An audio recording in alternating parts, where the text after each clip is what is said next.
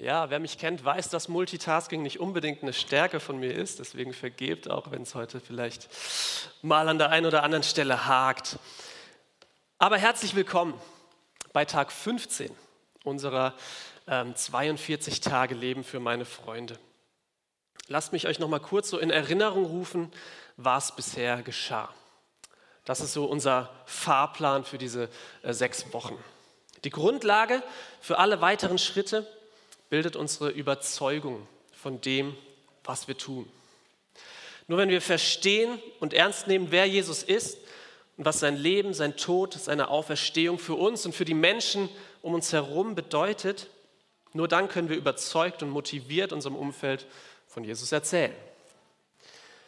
Letzte Woche haben wir dann herausgefunden, dass Gott damit, wie er uns gemacht hat, alles, was wir benötigen, um von ihm zu erzählen, schon in uns reingelegt hat. Also er verfolgte ein Ziel damit, wie er uns geschaffen hat.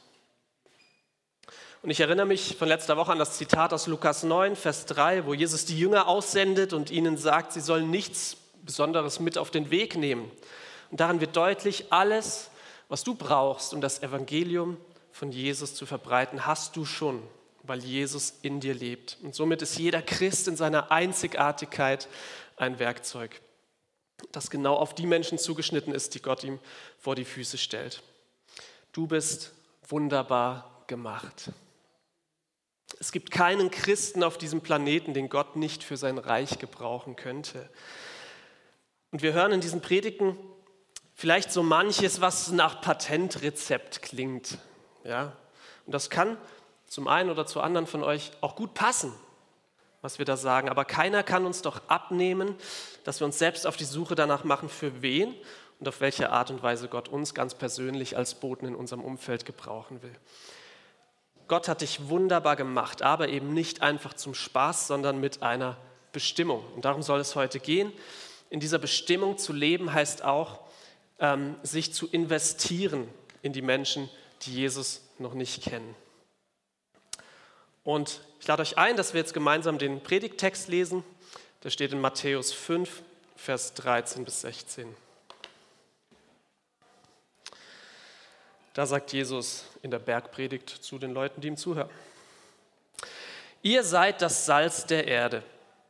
Wenn nun das Salz nicht mehr salzt, womit soll man salzen? Es ist zu nichts mehr Nütze, als dass man es wegschüttet und lässt es von den Leuten zertreten. Ihr seid das Licht der Welt. Es kann die Stadt, die auf einem Berge liegt, nicht verborgen sein. Man zündet auch nicht ein Licht an und setzt es unter einen Scheffel, sondern auf einen Leuchter. So leuchtet es allen, die im Hause sind. So lasst euer Licht leuchten vor den Leuten, damit sie eure guten Werke sehen und euren Vater im Himmel preisen. Ich möchte gerne beten. Ja, Herr Jesus Christus, das wünsche ich mir für heute Morgen, dass wir ja, vielleicht wieder ganz neu erkennen, was es bedeutet, Salz und Licht in dieser Welt zu sein. Wir sind es. Und dass du uns auch hilfst zu erkennen, wo wir vielleicht als Salz kraftlos geworden sind oder als Licht einen Scheffel über uns gestülpt haben. Verändere du heute Morgen unser Herz. Amen. Ja, ich habe es gerade schon gebetet. Es heißt hier am Anfang, ihr seid das Salz der Erde. Wer Kind Gottes geworden ist, ist Salz dieser Erde und ist Licht der Welt. Das heißt hier nicht, wenn ihr zu mir gehören wollt, dann werdet Salz dieser Erde. Nein, ihr seid es schon. Ich stelle mir das so vor, als hätte Gott so ein großes Holzfass, ein Salzfass, in dem er eben das Salz aufbewahrt, das er zum Salzen der Erde braucht. Und jeder, der zum Glauben an Jesus kommt, wird in dieses Fass gefüllt und damit salzt Gott dann die Erde. Das ist der Zweck, die Bestimmung seines Salzes, also unsere Bestimmung. Und das ist in unserem Alltag ja auch so. Wenn ich Salz kaufe im Supermarkt, dann kaufe ich es ja für einen Zweck, oder? Für eine Bestimmung. Ich will mein Essen schmackhafter machen oder will mein Fleisch konservieren. Das war früher so einer der Haupt, ähm, Haupt sag ich mal, ähm, Anwendungsbereiche von Salz oder ich will meine Straße enteisen oder das Spülmaschinenwasser enthärten, was auch immer. Aber ich kaufe es nicht und stelle es dann bewusst irgendwo hin, um es nie zu benutzen. Ich kaufe kein Salz und stelle es mir auf den Schreibtisch zum Anschauen. Ja, das ist Blödsinn. Das macht keinen Sinn. Und genauso hat Gott uns sozusagen von der Nutzlosigkeit des Supermarktregals losgekauft, weil wenn es nur da steht, bringt es ja nichts, um uns unserer Bestimmung zuzuführen, die Erde zu salzen. Und für dieses Salz, also im übertragenen Sinne für dich und mich als Christen, gibt es auch keine Alternative. Es gibt ja mittlerweile unzählige Zuckeralternativen, ja, Stevia oder Süßstoff, Agavendicksaft, Birkenzucker, was auch immer.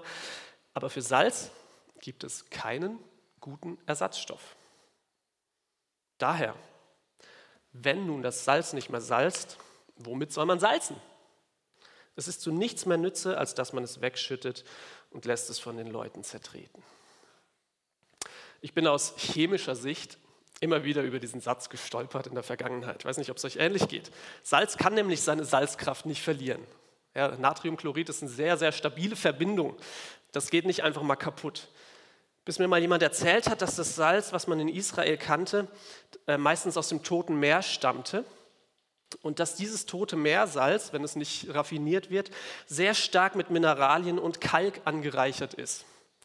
Und wenn nun das wirkliche Salz aus diesem weißen Pulver ausgeschwemmt wird, wenn es zum Beispiel zu lang hoher Luftfeuchtigkeit ausgesetzt ist, dann bleibt ein weißes Pulver zurück, das aussieht wie Salz, aber eben überhaupt keine Würzkraft mehr hat. Ja, Kalk. Und es ist auch gut vorstellbar, dass damals gewiefte Händler ihr Salz bewusst mit hellem Sand streckten. Und wer sowas dann gekauft hat, und zu Hause ins Essen gemacht hat und dann merkt, dass es beim Kauen knirscht, der würde dieses Salz sicher, wie es hier steht, auf den Weg nach draußen schütten vor die Tür, wo die Leute es zertreten, dass der Sand, der beigemischt ist, wieder da ist, wo er hingehört. Ja. Und genauso ist ein Christ, der seine Salzkraft verloren hat, einer, der sich in Denken, Reden und Handeln zu sehr seinem Umfeld, der Welt, wie es hier genannt wird, angepasst hat und deswegen gar nicht mehr als Christ erkannt wird. Versteht ihr, wie diese Sandkörner ins Salz kommen und das Salz letztlich keine Kraft mehr hat? So haben sich auch Christen, die kraftlos geworden sind, zu sehr verunreinigt mit den Dingen der Welt. Ja, was bedeutet das hier in Römer 12, Vers 2? Schreibt Paulus, und stellt euch nicht dieser Welt gleich, sondern ändert euch. Und jetzt kommt es durch Erneuerung eures Sinnes auf das ihr prüfen könnt, was Gottes Wille ist, nämlich das Gute und Wohlgefällige und Vollkommene. Man muss also an unserem Leben als Christ sehen, dass wir tatsächlich eben nicht von dieser Welt sind, im wahrsten Sinne des Wortes. Ganz nach dem Motto, das Rettungsboot muss ins Wasser, aber wenn das Wasser ins Rettungsboot kommt, dann haben wir ein Problem. Das Bild vom Licht ist genauso deutlich. Ihr seid das Licht der Welt. Es kann die Stadt, die auf einem Berge liegt, nicht verborgen sein. Man zündet auch nicht ein Licht an und setzt es unter einen Scheffel, sondern auf einen Leuchter, so leuchtet es allen, die im Hause sind. Nochmal, du und ich, wir sind als Kinder Gottes das Licht der Welt. Du bist eine Leuchte. Und du strahlst ganz automatisch das Licht ab, das Jesus selbst ist, weil Jesus in dir lebt als Christ. Und dagegen können wir auch erstmal nichts machen. Ja? Wer Jesus in sich trägt, Jesus leuchtet definitiv raus, der schafft das. Wir können dagegen nichts machen, außer dieses Licht zu verdecken, zum Beispiel unter einen Scheffel zu stellen, damit es niemand sieht. Ihr seht hier einen Scheffel, also der ist jetzt aus dem Mittelalter, aber ungefähr so kann man sich das vorstellen. Ein Gefäß, in das man Schüttgut, zum Beispiel Weizenkörner, reinfüllte. Und wenn das Gefäß randvoll war, wusste man, jetzt habe ich, keine Ahnung, fünf Kilo Weizen. Ja? Das kennt ihr auch. Ich habe hier auch einen Messbecher, ja, da steht nicht nur Wasser drauf, sondern auch Zucker. Also wenn ich Zucker bis hierhin hochfülle, weiß ich, ich habe ein Kilo Zucker. So, Scheffel. Ähnlich wie ein Eimer. Und dann, wenn du so einen Scheffel über dich stülpst, du Lampe, dann bist du zwar noch an, aber schon wieder dein Zweck geht verloren. Eine Öllampe anzuzünden und sie dann unter einen Scheffel zu stellen, macht einfach keinen Sinn. Warum also sollten wir Christen das tun? Beziehungsweise warum tun wir das offensichtlich immer wieder? Sonst würde ja Jesus hier nicht uns darauf aufmerksam machen. Ich glaube, es gibt einen Grund dafür. Menschenfurcht. Unser Abschnitt hier aus Matthäus 5 ist eingebettet in zwei Reaktionen, die unser Salzsein und unser Lichtsein bei den Menschen hervorrufen. Und vor unserem Abschnitt, in den Versen davor, Vers 11 und 12, macht Jesus klar, dass Verfolgung eintreten kann, weil wir zu Jesus gehören. Jesus sagt dort, Selig seid ihr, wenn euch die Menschen um meinetwillen schmähen und verfolgen und reden allerlei Übles gegen euch, wenn sie damit lügen. Und jetzt sagt er nicht, um das zu vermeiden, stellt einen Scheffel über euch. Nein, er sagt, seid fröhlich und getrost. Es wird euch im Himmel reichlich belohnt werden. Warum ist das so, dass wir verfolgt werden, wenn wir Jesus ausstrahlen? Johannes 3, Vers 19 und 20 gibt die Antwort. Dort sagt ähm, Jesus, das Licht ist in die Welt gekommen und die Menschen liebten die Finsternis mehr als das Licht, denn ihre Werke waren böse. Jeder, der Böses tut, hasst das Licht und kommt nicht zum Licht, damit seine Werke nicht aufgedeckt werden. Licht deckt immer Sünde auf. Und es ist verständlich, dass jemand, der Dreck am Stecken hat, nervös wird, wenn jemand daherkommt und sichtbar anders lebt und da Licht drauf scheint. Oder vielleicht sogar noch sagt, hey, was du da machst, das ist aber eigentlich nicht so gut. Ja, die Welt hasst das Licht, weil sie die Sünde liebt und sich darin nicht stören lassen will. Und Jesus sagt jetzt, als wäre es das Einfachste der Welt, und da gehst du jetzt hin und leuchtest. Ja, super. Ich finde es cool, wie, wie offen Jesus das Thema Verfolgung anspricht, aber ganz ehrlich, wer möchte schon gern geschmäht und verleumdet und verfolgt werden? Also ich finde diese Menschenfurcht, warum man sich einen Scheffel überstülpt, ist eigentlich erstmal verständlich. Es ist nachvollziehbar, warum Christen das tun. Aber Menschenfurcht ist nicht Gottes Wille. Und Jesus macht uns hier Mut, indem er uns in dieser harten Aussage einen Trost und einen Grund zur Freude gibt. Es wird uns im Himmel reichlich belohnt werden. Und ähm, so das Überthema heute ist ja, ich verbreite die gute Nachricht, indem ich mich investiere und man könnte hier, wenn man das Thema Investieren nimmt, von einer Kapitalanlage mit garantierter unendlicher Wertsteigerung reden.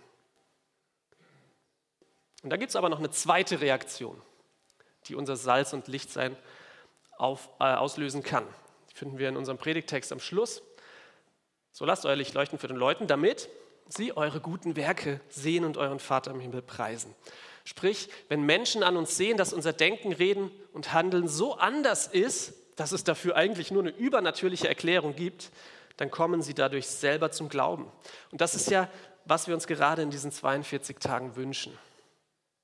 Zwischenfazit.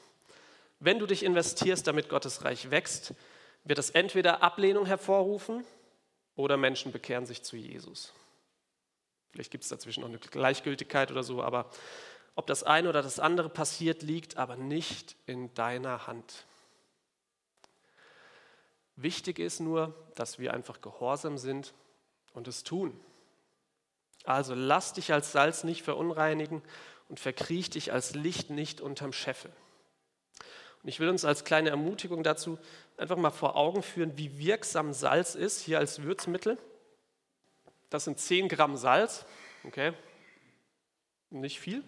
Das ist ein Liter Wasser und wenn ich eine Suppe kochen will, dann ist das ungefähr das Verhältnis, das ich brauche, damit diese Suppe schmeckt.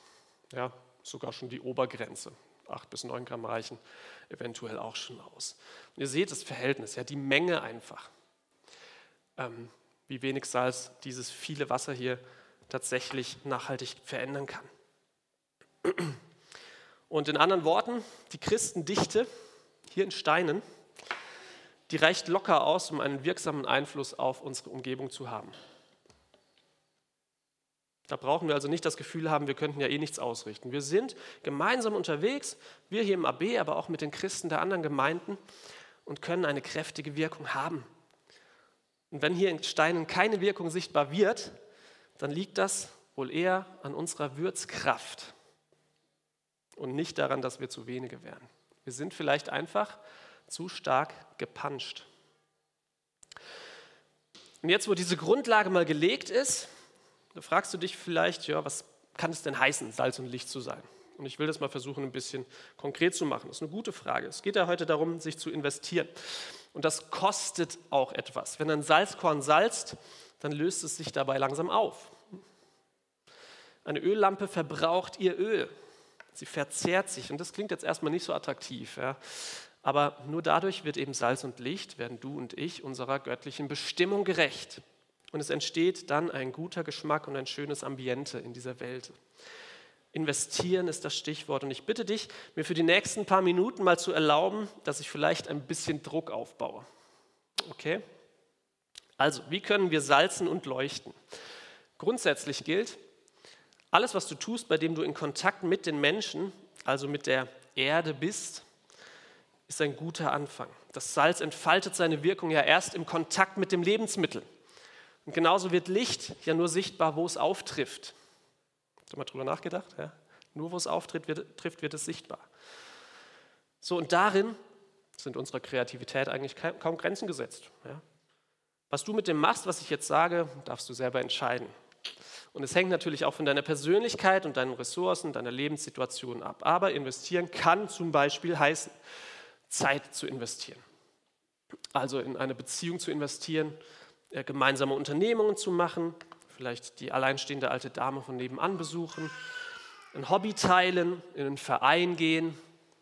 Ja, das klingt jetzt noch nicht so wild, oder? Also ich meine, das sind ja alles schöne Sachen.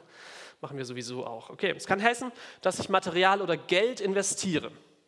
Dass ich zum Beispiel jemandem, der es dringend braucht, mal mein Auto ausleihe. Ganz praktisch. Oder ein Rasenmäher. Oder jemandem wirklich auch mit Geld helfe, wenn er finanziell gerade einen Engpass hat. Ich kann Taten oder Kraft investieren. Also mit den Fähigkeiten, die ich selber persönlich habe, anderen helfen. Zum Beispiel, meine Frau würde das machen, Kuchen backen für einen Kindergeburtstag von einer Freundin. Oder einem Freund helfen, die Terrasse zu fließen, damit es endlich fertig wird außenrum ums Haus. Das Auto reparieren oder PC-Probleme lösen, was ihr auch könnt. Ja? Taten. Und das vierte ist Gebet investieren. Und ähm, das ist ein ganz wichtiger Punkt, auf den ich gleich nochmal zurückkomme. Und bei all dem ist jetzt ganz wichtig, das wird nur Auswirkungen auf das Reich Gottes haben, wenn wir tatsächlich kraftvolles Salz und Licht sind. Sprich, diese Investitionen hier können nur Früchte bringen fürs Reich Gottes, wenn wir uns unterscheiden von dem, was die Welt tun würde, also die Menschen, die Jesus nicht kennen. Wie geht das? Indem wir immer den Standard von Jesus anstreben. Okay, indem wir immer den Standard von Jesus anstreben. Und ich, wir gucken mal kurz, was sind die Standards von Jesus? Standard von Jesus für die Zeit. Mir fiel ein, sechs Tage investieren, einen Tag ruhen. Das Verhältnis wird deutlich. Ja? Beispiel Geld oder Material, ja, diese, das Schärflein der Witwe, die ihre zwei Cent da in den Opferkasten am Tempel wirft. Aber das war alles, was sie hatte. Sie gab alles, was sie hatte, ins Reich Gottes. Das ist der Standard von Jesus. Beispiel Taten oder Kraft. Matthäus 12, Vers 15, da heißt es, und eine große Menge folgte Jesus und er heilte sie alle. Ich glaube, das war anstrengend, ja.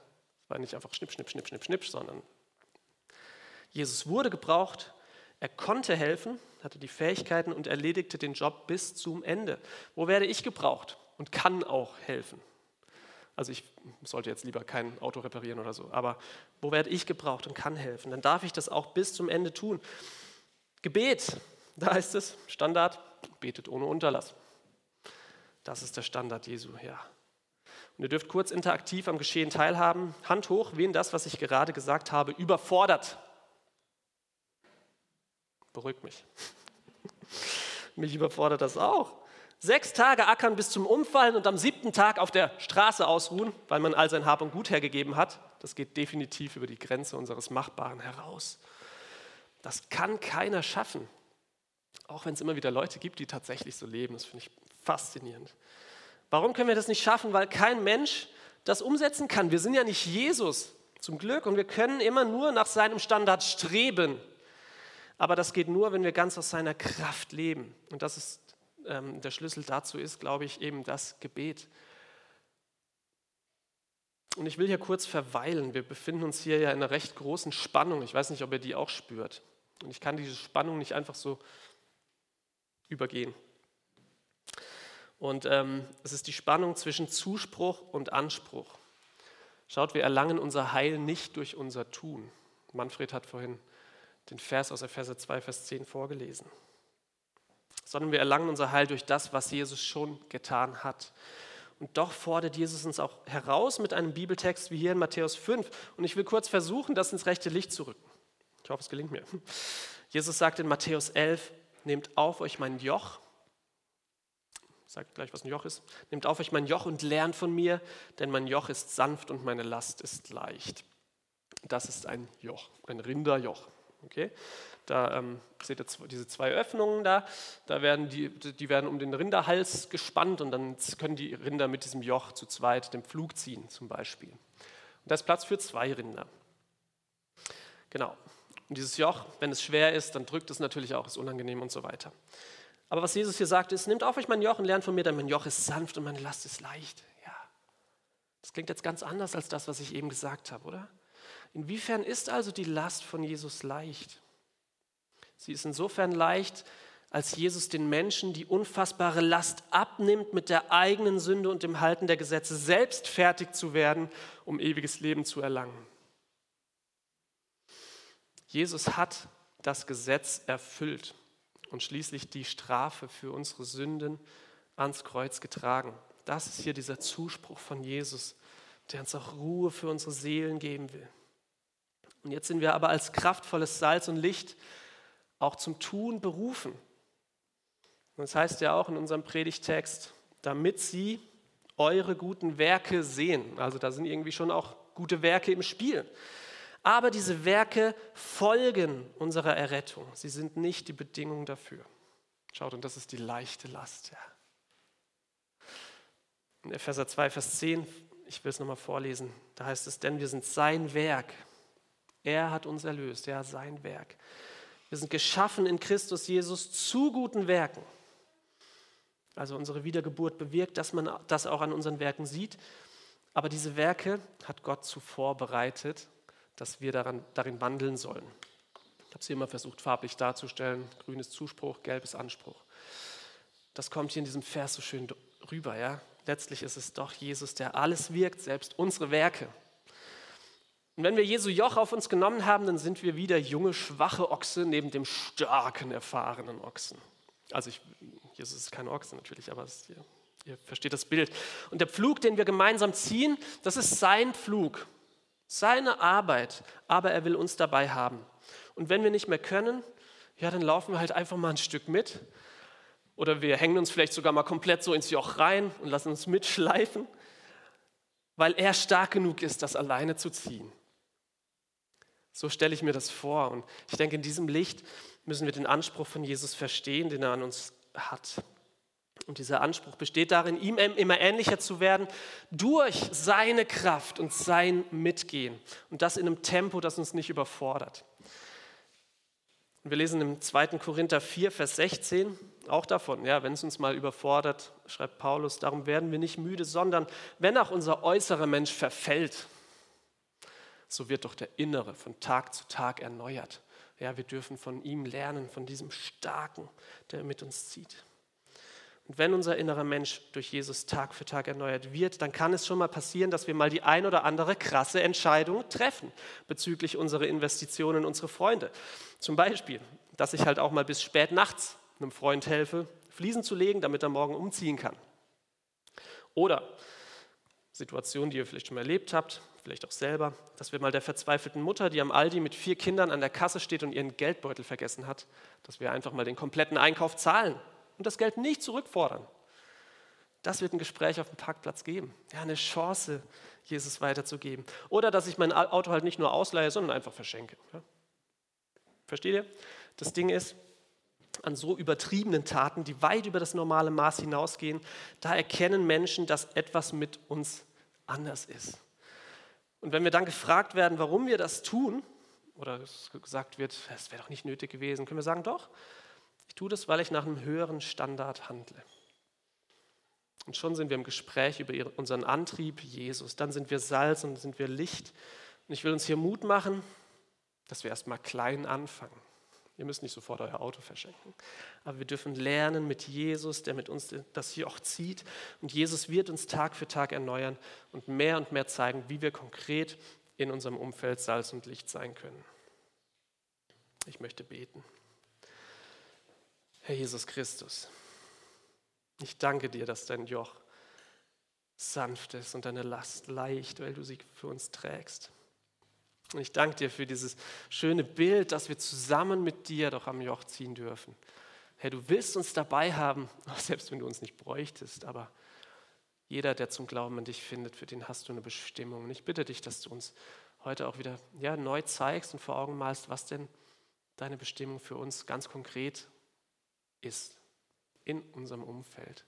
Hilf uns dazu heute und in den nächsten Wochen auch noch, dass wir von dir lernen, von dir, dem Starken, von dir, unserem ja, Vorbild, unserem Standard, nach dem wir streben wollen. Herr, und wenn wir nicht mehr können, dann danken wir dir für deine wunderbaren Zusagen, Herr, dass wer mühselig ist und beladen zu dir kommen darf und du ihn erquicken willst. Herr, wir leben aus deiner Gnade jeden Tag. Hab Dank. Amen.